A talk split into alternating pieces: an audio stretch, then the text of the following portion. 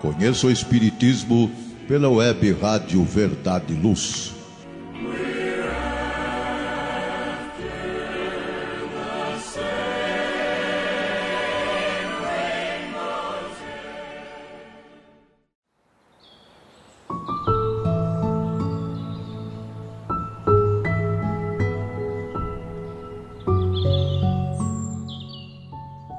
Natureza, nada se cria, nada se perde, tudo se transforma. Lavoisier, 1777. Preciso é que tudo se destrua para renascer e se regenerar, porque o que chamais destruição não passa de uma transformação que tem por fim a renovação e melhoria dos seres vivos. Pergunta 728 de O Livro dos Espíritos.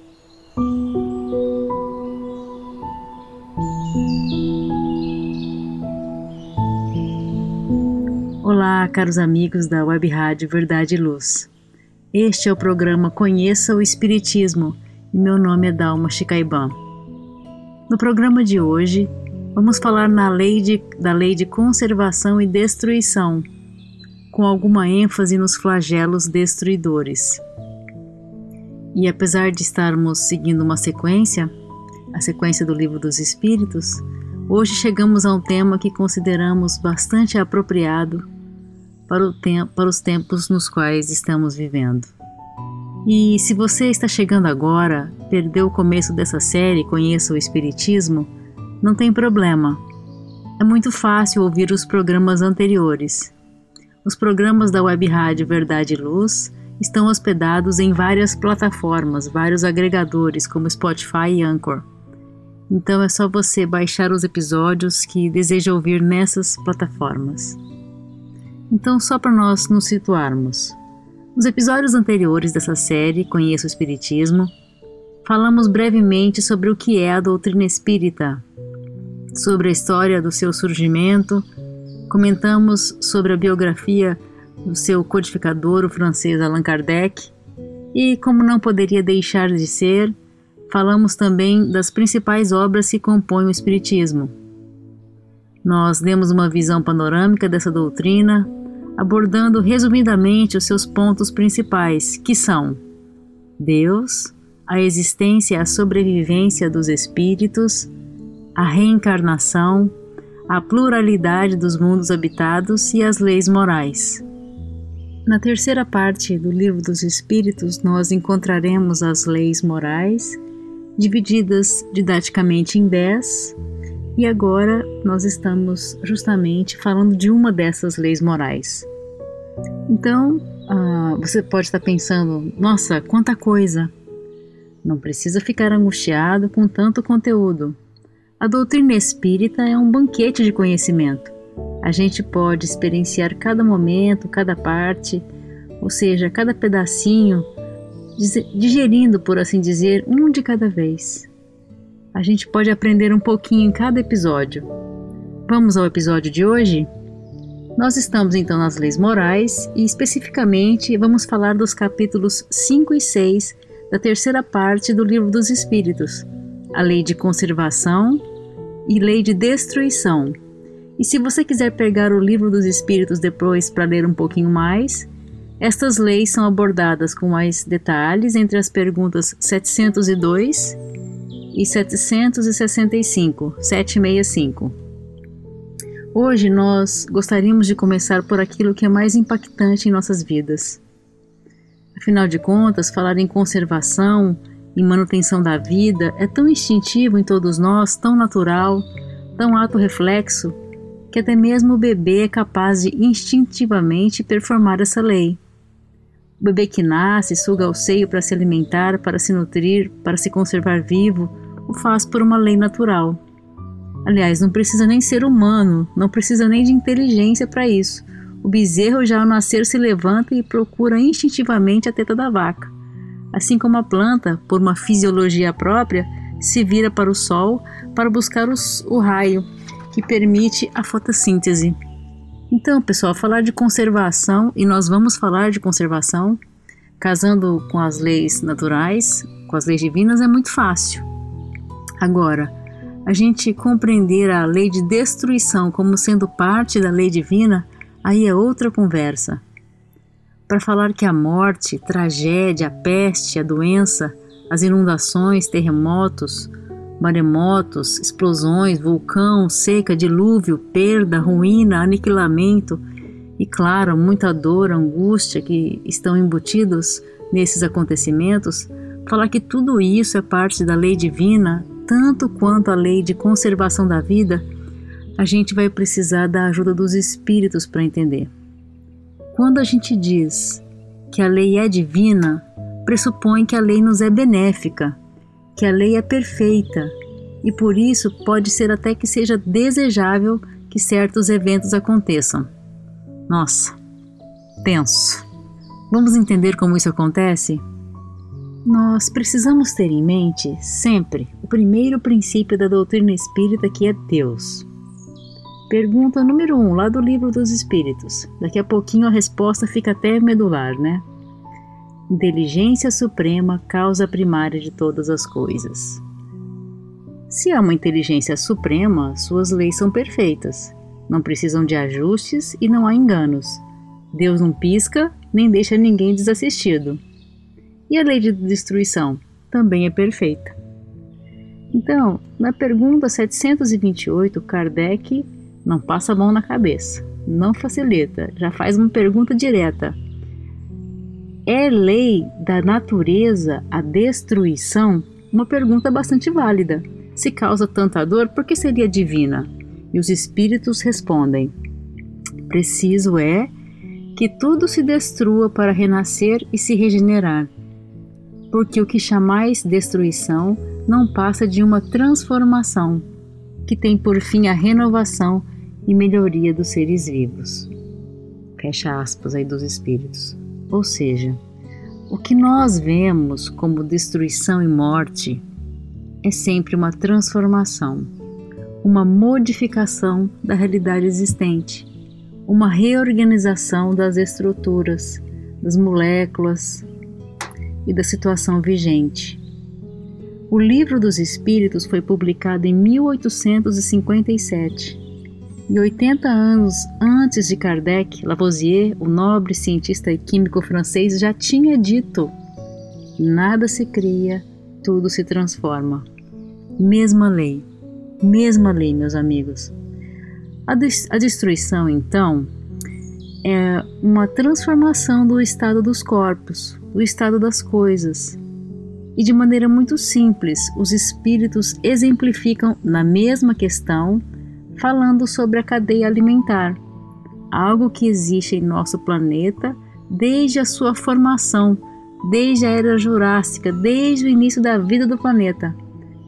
Os espíritos dizem que para se alimentarem, os seres vivos reciprocamente se destroem.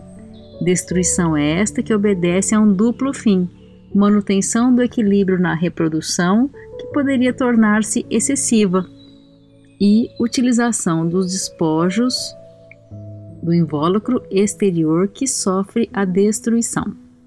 Ou seja, em bom português, é um controle da natalidade, é uma engenharia ambiental, é cuidado com o lixo, é ecologia, é cuidado com o que sobra. Simples assim.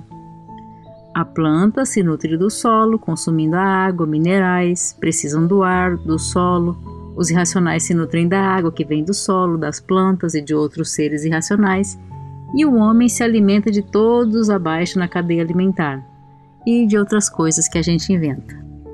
Apesar de ser um movimento de aparente destruição, penso que é como um movimento ininterrupto, como uma escada rolante, onde um degrau desaparece quando chega lá no alto e renasce no pé da escada. Enquanto esse movimento estiver acontecendo dentro do equilíbrio, sem desperdício, sem ganância, sem excessos ou sem manipulação por motivos escusos, está tudo acontecendo dentro das leis de Deus. Por isso, nós não precisaremos necessariamente ficar tristes em ver como é necessária ainda estar estarmos dentro dessa cadeia produtiva, dentro dessa cadeia alimentar, melhor dizendo. A gente se utiliza do solo, da água, das plantas e dos animais, sim. Os nutrientes necessários à vida, a sobrevivência, a sobrevivência de, que, de tudo que é vivo está nos outros seres e ao nosso redor, no nosso meio ambiente. Nós temos inteligência, inclusive, para produzir mais. Podemos manipul manipular essa biotecnologia, a terra, as plantas, tornar produtiva a área anteriormente improdutiva. Podemos, através das pesquisas, fazer mais com menos, produzir mais com menos, desde que com princípios éticos que nos norteiem a conduta com inteligência e com humanidade, nós podemos produzir mais até para quem não tem. E com solidariedade, podemos levar esse recurso, né, o que sobra, a produção excedente, para os que têm pouco ou não têm nada. E também nós podemos ensinar uns aos outros. Tecnologia é uma coisa que se exporta, que se ensina, que se troca. E isso permite com que todos os povos avancem. Pensamos que até mesmo intuitivamente saibamos que nós temos uma obrigação moral com a nossa terra, com o nosso solo, com o nosso planeta. As nossas consciências demandam isso, demandam esse cuidado para com solo, plantas, animais, com a água, com as nossas cidades, com as nossas estradas, enfim, com todo o ambiente que nos cerca. É o mesmo cuidado que a gente tem com o nosso próprio corpo. E aí você pode estar tá pensando aí, ouvindo esse podcast, ah, mas está muito interessante, eu estou achando muito, muito consciente, muito ecológico, mas não é desta destruição que eu estou pensando, ou que nós podemos estar pensando. Não é porque nós consumimos alimentos que vêm das plantas, dos animais, que a gente utiliza os recursos do meio ambiente, não é desse tipo de destruição. Eu quero saber daquela destruição horrorosa, daquela catastrófica que aparece na televisão, que as pessoas postam no YouTube, no Instagram, o que a gente lê no livro de história. É dessa lei de destruição que a gente precisa explicar um pouquinho agora. Mais detalhes no próximo bloco.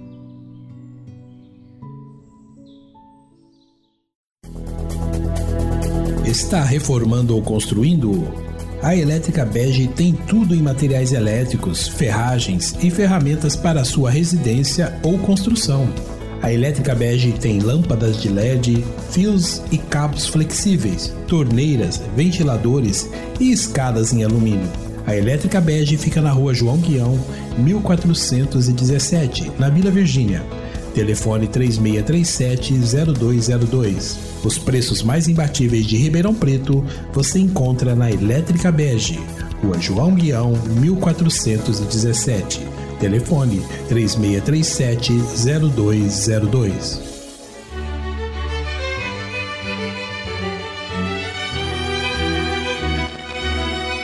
Você já foi a um centro espírita? O centro espírita é uma escola onde podemos aprender e ensinar, espalhar o bem e exercitar a solidariedade. Existe sempre um centro espírita perto de você, com horário e dia de sua conveniência. Faça parte de um centro espírita. Aprenda a dividir, a estudar junto, a trocar sorrisos e experiências.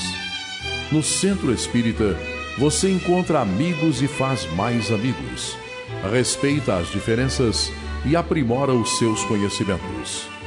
Frequente um centro espírita.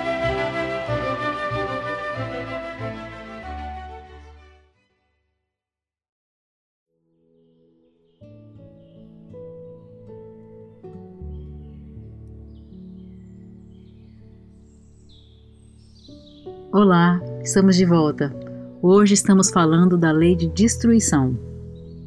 No bloco anterior, nós falávamos de ecologia, de destruição natural, cadeia alimentar.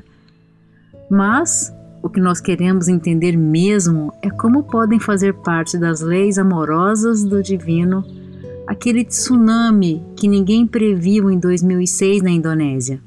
A gente vê os vídeos mostrando como que em questão de minutos a água devastou extensas áreas destruindo casas, destruindo prédios, destruindo carros e fazendo perecer milhares de vidas. de uma vez só, sem aviso, sem nada. Só deu tempo de filmar e postar. Como é que nós podemos compreender a lógica divina, a bondade de Deus, quando é um vulcão que explode e a sua lava incandescente, o fogo, as cinzas dizimam cidades, vilarejos, petrificando as pessoas no lugar, como aconteceu em Pompeia. E os acontecimentos onde há uma interação, uma amplificação trágica entre o humano e o divino, como aconteceu no maremoto de 2011, que atingiu a cidade de Fukushima, no Japão. Muita gente lembra um desastre natural, que foi o maremoto, que fez causar um acidente nuclear simultaneamente e por conta disso, uma extensa área nessa região ainda vai ficar contaminada por décadas, contaminando o solo, contaminando até mesmo o oceano que banha essa cidade. Sem falar de outras tragédias que nós vivenciamos, como áreas com estiagens, chuvas catastróficas, alguns locais têm nevascas, tem tornados, furacões até mesmo em áreas onde isso às vezes nem acontece. Também não vamos nem, não precisaríamos nem mencionar a praga de gafanhoto que aconteceu inclusive no nosso país esse ano, porque é tanta tragédia que esse podcast vai virar uma paródia bíblica. Como a gente pode entender a bondade divina quando um coronavírus, um serzinho bem pequenininho, uma estrutura minúscula que até o momento, em agosto de 2020, já contaminou quase 20 milhões de pessoas, com mais de 700 mil mortos, e no nosso país, no dia de hoje, no final de semana de 9, 8 e 9 de agosto, já matou mais de 100 mil, uma verdadeira peste do mundo moderno. Vamos pedir a ajuda dos espíritos. Esse assunto, flagelos destruidores, merece até um destaque na lei de destruição, o que é muito natural. A gente se angustia com isso, com tanta morte, com tanta destruição. E olha esse nome, flagelo. Flagelo é chicote. Então, por que esse açoite na humanidade? Pergunta 737. Kardec perguntou qual a finalidade com que Deus fere. E aqui nós gostaríamos de enfatizar Kardec usou o verbo ferir. Os espíritos dão uma resposta que exige de nós até uma certa maturidade para entender. Olha só. Abre aspas. Para fazê-la progredir mais depressa. Já não dissemos ser a destruição uma necessidade para a regeneração moral dos espíritos? Que em cada nova existência sobem um grau na escala do aperfeiçoamento? Fecha aspas. E os espíritos complementam mais, mais à frente. Para que se realize em alguns anos o que teria exigido muitos séculos. Podemos repetir? Achamos que esse ponto é crucial. Para que se realize em alguns anos o que teria exigido muitos séculos. É difícil ouvir isso, não é? Parece que a, que a humanidade caminha, assim como já dizia o Lulu Santos, a passos de formiga e sem vontade. A gente não fica assim, entre aspas, é, murmurando, a gente não fica, entre aspas, dizendo que a humanidade está perdida, que tem muito mal nesse mundo, que parece que a sociedade só piora, que a evolução moral é muito lenta, que a religião é só da boca para fora, etc. Às vezes a gente não comenta isso. Então, tá aqui o aguilhão do progresso. Tem uma frase tem um quadrinho da Mafalda que eu acho espetacular e diz assim: A vontade é a única coisa do mundo que, quanto esvazia, tem que levar uma alfinetada. Super livro dos espíritos, isso. Então, queridos amigos ouvintes da Web Rádio Verdade e Luz, os flagelos destruidores são essa alfinetada que a humanidade leva para ver se nós andamos um pouquinho mais rápido em direção ao progresso. Kardec é um professor muito lúcido e faz perguntas que ajudam a esclarecer um pouquinho mais. E ele pergunta: Mas Deus não poderia escolher outros métodos? Precisa ser esse? Assim, literalmente, aqui agora somos nós que falamos. Precisa ser esse método assim, arrasa quarteirão? E os espíritos explicam que Deus o faz, ou seja, Deus já se utiliza de métodos mais brandos todo santo dia. É a gente que não aproveita. E aí, o Pai de todos nós precisa de ferramentas, vamos dizer assim, mais firmes. Kardec ainda pergunta o seguinte: mesmo quando na leva dos flagelos partem bons e maus, os espíritos então respondem, tirando um pouco do peso dessas mortes, colocando a coisa em perspectiva, que um século, uma vida, é tão pouco na existência de um espírito imortal. Os espíritos esclarecem que, se soubermos passar por esses flagelos, por essas tragédias, sem, sem nos revoltarmos, nem gritarmos, porque eu, porque eu, as recompensas serão grandes.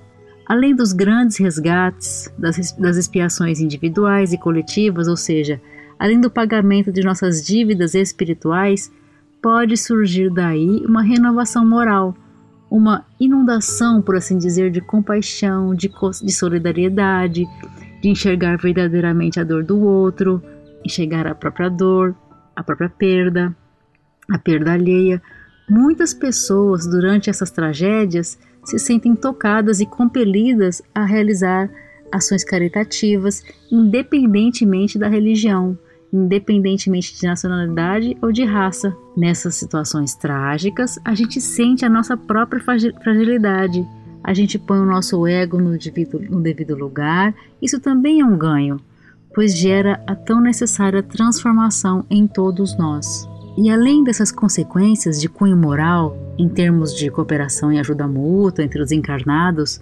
há obviamente grandes ganhos intelectuais. A ciência, a tecnologia, a pesquisa, a troca de conhecimento, tudo avança muito por, for por força da necessidade de sobrevivência de todos nós. Satélites, previsão do tempo, conhecimento dos movimentos dos oceanos, da atividade vulcânica, pesquisa em relação às doenças, vacinas, medicamentos, estrutura hospitalar, produção de alimentos em todos os tipos de terreno, a melhora da logística, do transporte de massas, a melhora na engenharia, prédios que são erguidos em poucos dias, coisas impensáveis até um tempo atrás, prédios que não caem nem com terremoto então a gente fica até cansado só de ver tanto progresso decorrente da tragédia. O homem literalmente corre atrás do prejuízo. Inclusive, já vendendo aqui o nosso peixe, né? Por conta da pandemia que atualmente nos assola, os centros espíritas estão fechados. O que é que nós poderíamos fazer diante dessa tragédia? A gente vai sentar e chorar? De jeito nenhum. Todo mundo se virou e a gente aprendeu e começou a trabalhar do jeito que foi possível que no momento é virtualmente, é online, é com trabalho remoto. Então estamos aqui trabalhando nesses, nessa, nessa nossa série. Os conteúdos online estão aí, as aulas, os cursos, as palestras, o conteúdo de áudio, como esse podcast. Tudo isso provavelmente já estava na cabeça de muita gente, para quem não estava fazendo ainda, né? E agora a gente teve que fazer. Essas ideias foram a utilização desses métodos foi até precipitada por quem não fazia antes por conta da pandemia. Isso não é um ótimo uso da nossa inteligência? E depois que passar a pandemia, provavelmente algumas, para não dizer muitas dessas atividades poderão e serão mantidas, pois que poderão agregar muito às atividades presenciais dos centros espíritas. E no próximo bloco, a gente vai aprofundar um pouco mais na tragédia. Não acabou não, queridos amigos. Tem um pouquinho mais de drama no próximo bloco.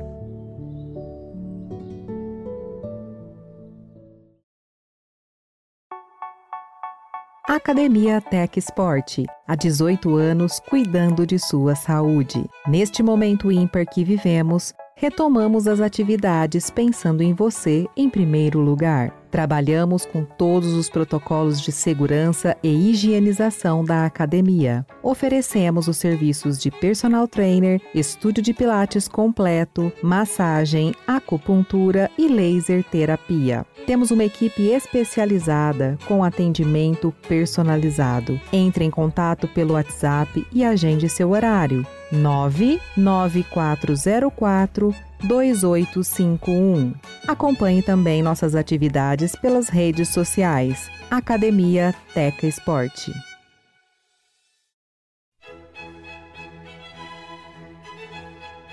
Livraria Espírita Verdade e Luz. Obras básicas da codificação kardeciana e subsidiárias. Romances, contos, mensagens, revistas, jornais, calendários, CDs, DVDs, publicações diversas Toda a temática espírita a um custo muito baixo. Local de fácil acesso. Livraria Espírita Verdade e Luz na Praça Carlos Gomes, no Calçadão da General. Telefone 0 Operadora 16 3610 Livraria Espírita Verdade e Luz. O ponto de encontro no coração de Ribeirão Preto.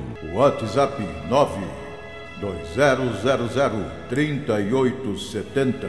Livraria Espírita Verdade Luz.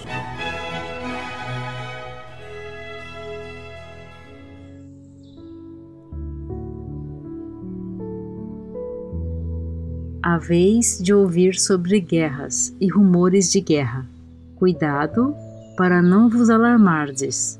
É preciso que aconteçam, mas ainda não é o fim, pois se levantará nação contra nação, e reino contra reino, e haverá fome e terremotos em todos os lugares. Tudo isso será o princípio das dores. Jesus, Sermão da Montanha, Mateus capítulo 26, versículos 6 a 8. Seja bem-vindo à terceira parte do nosso podcast de hoje. Estamos falando sobre a lei de destruição e conservação e mais detalhadamente sobre os flagelos destruidores. A tragédia que por vezes nos abate não tem origem somente nos fenômenos da natureza.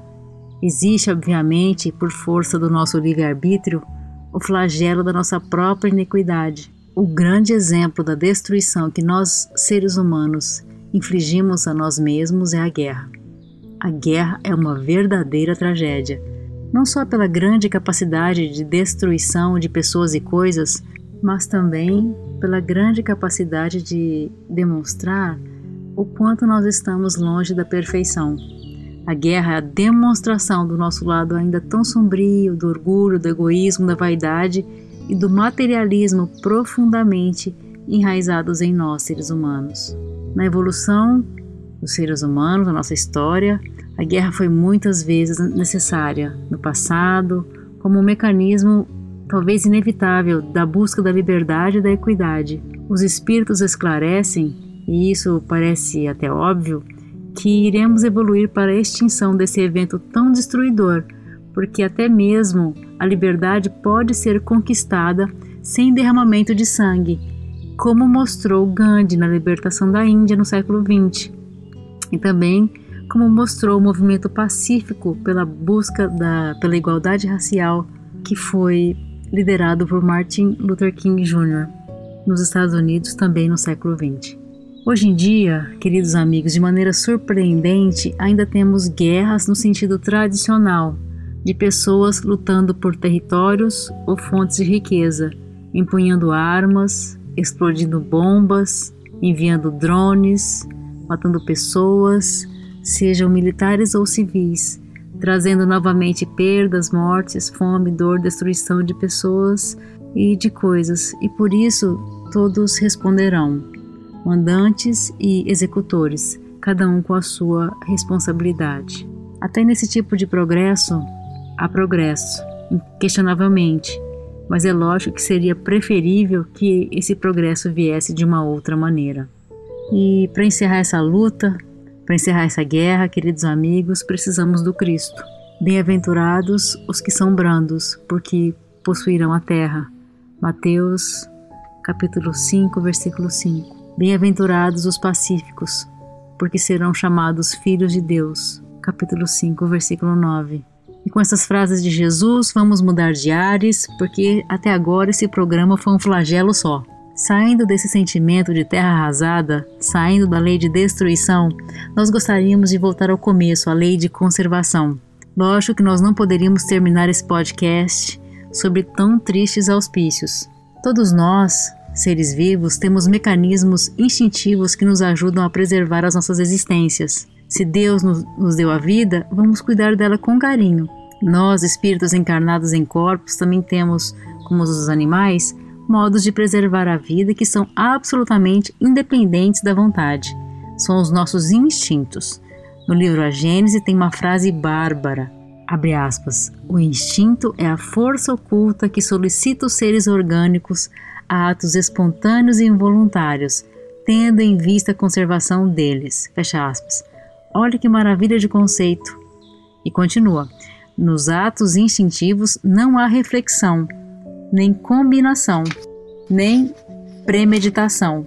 Ou seja, é uma inteligência primitiva, vamos dizer assim, que Deus já nos deu, já desde o começo, para a gente sobreviver. Então a gente não poderia nem participar dessa brincadeira se não fosse esse instinto. Os nossos instintos são então essenciais à nossa sobrevivência. Quando nós nascemos, já chamamos a atenção com aquele choro forte, né? Aquele sinal de saúde, como que dizendo: "Olha, eu já cheguei. Eu já sei o básico, já sei até mamar. Eu vou encher a fraldinha aqui automaticamente e eu até tiro minhas sonecas, mas o resto, por favor, me ajude. Nós temos sim um instinto básico de conservação, mas precisamos muito de alguém que nos ajude a conservar-nos vivos. Os animais sobrevivem no automático de maneira mais hábil por terem os instintos mais predominantes do que a inteligência. Então, os animais se alimentam, criam seus filhotes sem ninguém precisar ensinar e até mesmo eliminam seus pares rivais, mas não por uma questão de sentimento mal resolvido, é uma questão de novo instintiva e faz parte da sua constituição, uma coisa biológica. As plantas, então, mais instintiva ainda o seu mecanismo. Nem sequer a inteligência dos animais as plantas têm. É tudo biologia, é tudo genética, fisiologia, hormônio. O animal ainda sai correndo por instinto quando ameaçado. A planta nem isso, só perece. E nós? Bom, nós também temos um instinto de sobrevivência forte, tão forte que muitas vezes ultrapassa o instinto puro e usamos a inteligência para dar conta das situações, das ameaças. Lutamos sim, para nos manter vivos, inteiros, e isso é desejável. Também está dentro de nós esse instinto, senão nós não teríamos sobrevivido como Homo sapiens nos últimos 200 mil anos sobre a Terra. E com o desenvolvimento da nossa inteligência, nós podemos muito mais. Podemos muito mais do que sobreviver. Podemos viver muito e podemos viver melhor. Como está escrito no Livro dos Espíritos, podemos conhecer, compreender, raciocinar e aprender. E por isso o instinto passará a ser, passará a ser menos útil para dar lugar a uma inteligência cada vez mais desenvolvida. Nós começamos a nossa trajetória nas cavernas, carregados pelo instinto puro e pelas sensações, extremamente necessários nos primeiros estágios. Com o tempo, usando a inteligência ao longo de múltiplas reencarnações, adquirindo consciência, conhecimento, passamos a entender essas sensações, compreender seus significados e lentamente transformando essas sensações em sentimentos. Isso aumenta enormemente a nossa chance de progresso. O conhecimento, a inteligência auxilia-nos a compreender as sensações e depois os sentimentos facilitarão o progresso moral que nos alçará a novos patamares. Deu para animar um pouquinho, pessoal? No próximo bloco nós continuaremos ladeira acima.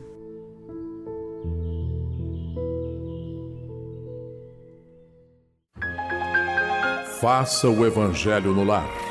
O lar é a primeira e mais valiosa escola da vida.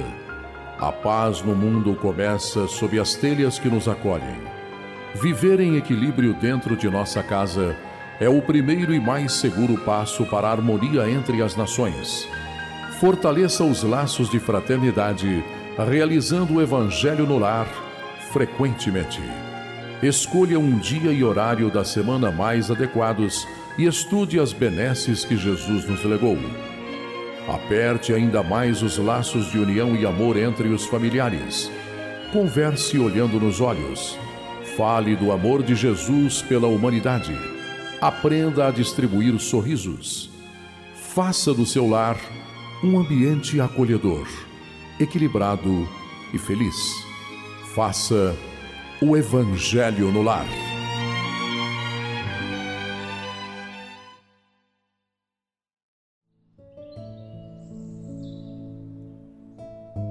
Olá, amigos! Estamos de volta para o último bloco da Lei de Destruição e Conservação.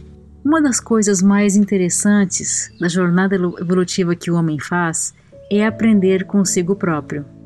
Os cientistas das diversas áreas, médicos, biólogos, químicos, geólogos, psicólogos, historiadores, sociólogos, antropólogos, todos pesquisam, observam o comportamento do próprio homem, observam a sua história, observam o que o homem faz com seu meio ambiente, observam a história das sociedades e dos relacionamentos entre os próprios seres humanos. Observam como os, os povos evoluem a cada momento, através dos múltiplos estímulos que recebem, sejam estes acontecimentos naturais ou provocados pelo próprio homem. Para isso, é só olhar os best-sellers na categoria de não ficção e veremos como o homem quer entender a sua própria trajetória, como que o homem quer entender como o mundo funciona, quer entender a própria mente, o próprio pensamento, os conflitos, os relacionamentos, enfim, como o homem quer entender o próprio processo evolutivo. E aonde nós queremos chegar com tudo isso? Essa reflexão, através do olhar sobre si mesmo, faz com que o homem possa alcançar grande progresso intelectual e principalmente grande progresso moral. Isso pode se dar da maneira de maneira separada, ou seja, o progresso intelectual apartado do moral, mas muitas vezes vemos o progresso intelectual levando ao progresso moral, ajudando o progresso moral. A doutrina espírita, obviamente, já trazia essa luz, esse entendimento desde o século XIX, e juntamente com as centenas de obras complementares, aprendemos cada vez mais como é necessário ter consciência da nossa própria história, de como nos formamos, como, como funcionamos biologicamente, psicologicamente, socialmente, espiritualmente. Sem um mínimo de entendimento, podemos arriscar caminhar sobre a Terra em corpos humanos, mas com comportamentos e sentimentos mais, vamos dizer assim, mais animalescos, mais característicos dos seres irracionais. As leis de conservação e destruição fazem parte da nossa trajetória e nesse momento, mais do que nunca, estamos vivendo um flagelo coletivo. É importante conhecer seus princípios, é fundamental usarmos bem a nossa inteligência Vamos utilizar os nossos potenciais de crescimento e fazer um bom uso dos recursos naturais, dos nossos recursos intelectuais, da ciência a favor de todos nós, utilizando cada vez mais os melhores parâmetros éticos. Que possamos usar tudo isso não somente para melhorar as nossas existências, passando por essas calamidades com dignidade, mas também auxiliar os que precisam mais, desenvolvendo nosso senso moral, desenvolvendo um senso de responsabilidade que é necessário para a vida em sociedade. Essa é a nossa mensagem para o dia de hoje.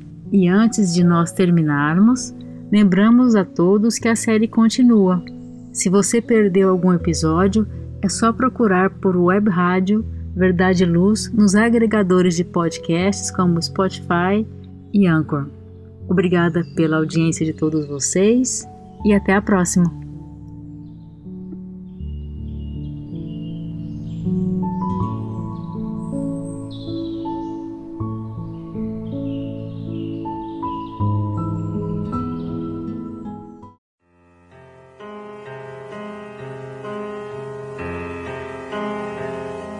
Você acompanhou pela web Rádio Verdade Luz mais um programa de estudos e divulgação da doutrina espírita. Fique ligado na nossa programação.